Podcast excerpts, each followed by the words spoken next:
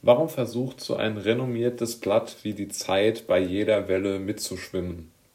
Mit dieser Frage möchte ich mich in der heutigen Podcast-Folge ein wenig beschäftigen. Zuallererst einmal geht es natürlich darum, zu verstehen, warum die Zeit ein so großes, äh, ja, eine so große Wichtigkeit äh, aus der aus der, aus der sogenannten Diskurs, ja, ich würde fast sagen, Unterdrückung zieht. Wir sehen doch ganz klar, dass Forschungsergebnisse diskutiert werden müssen. Ja? Und weil man einfach nicht sagen kann, wer hat 100% recht und wer nicht.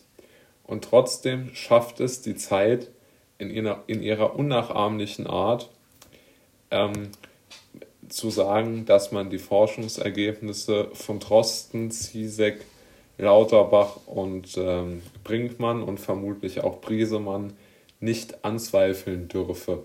Die seien nicht diskutierbar. Also die Zeit hat sich da offensichtlich aus dem äh, Kurs der, ja, aus dem Diskurs der Wissenschaft praktisch verabschiedet. Ja, ist, ich verstehe ehrlich gesagt nicht so ganz, was das bringen soll, denn die Wissenschaft ist einfach nicht eine Person, sondern sie ist ja viel, viel breiter. Beispielsweise ähm, die be berühmten, äh, ich möchte nicht wieder aufzählen, aber doch nochmal zur Vollständigkeit halber. Klaus Stör, Hendrik Streeck, Schmidt-Schanner sieht, alle möglichen anderen, ja, Schrappe, die haben schon seit Monaten kritisiert, dass die Forschungsergebnisse, die die genannten und von der Zeit nach oben gepushten Menschen ähm, und auch von anderen Magazinen nach oben, oben gepushten Menschen ganz einfach nicht so wirklich recht haben, ja. Es gibt da einfach so viele Ungereimtheiten in ihrer Forschung. Lauterbach erzählt schon seit Monaten von exponentiellem Wachstum. Streeck erklärt zum Beispiel immer sehr genau, warum es sich um eine äh, Gompertz-Funktion handelt. Jeder, der zum Beispiel Wirtschaftswissenschaften irgendwas damit mal gemacht hat, wird es kennen. Oder der sich für Statistik interessiert, der weiß, dass eine Exponentialelement in jeder Gompertz-Funktion vorhanden ist aber die Kurve nach oben abflacht. Herr Streeck hat das so schön erklärt.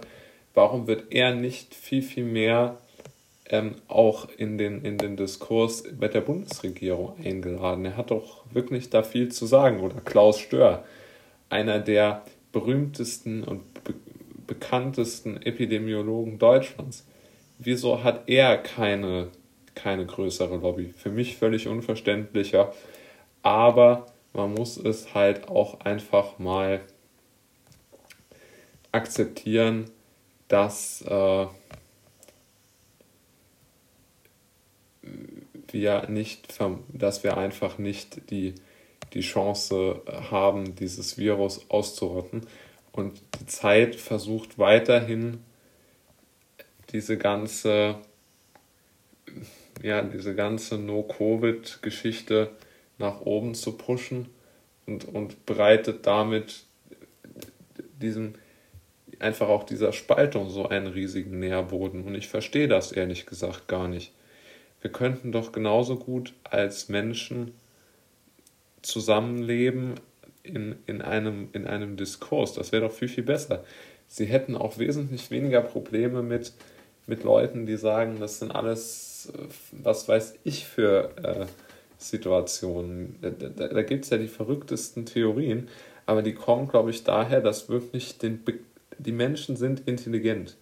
Und die Menschen wissen, dass der Weg der, des No-Covid falsch ist. Ich glaube, die Mehrheit in Deutschland weiß, dass es falsch ist.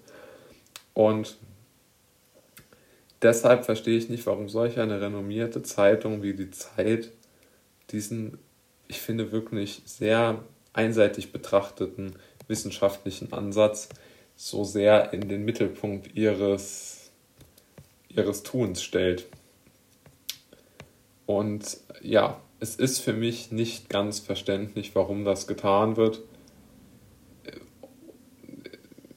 Es ist mir nicht ganz klar, warum man mit diesen, mit diesen Punkten nicht schon viel, viel früher dis und, und besser umgehen konnte. Also die Zeit und auch andere, vielleicht etwas linkere Zeitschriften sollten wirklich mal darüber nachdenken, ob sie nicht doch eher spalten.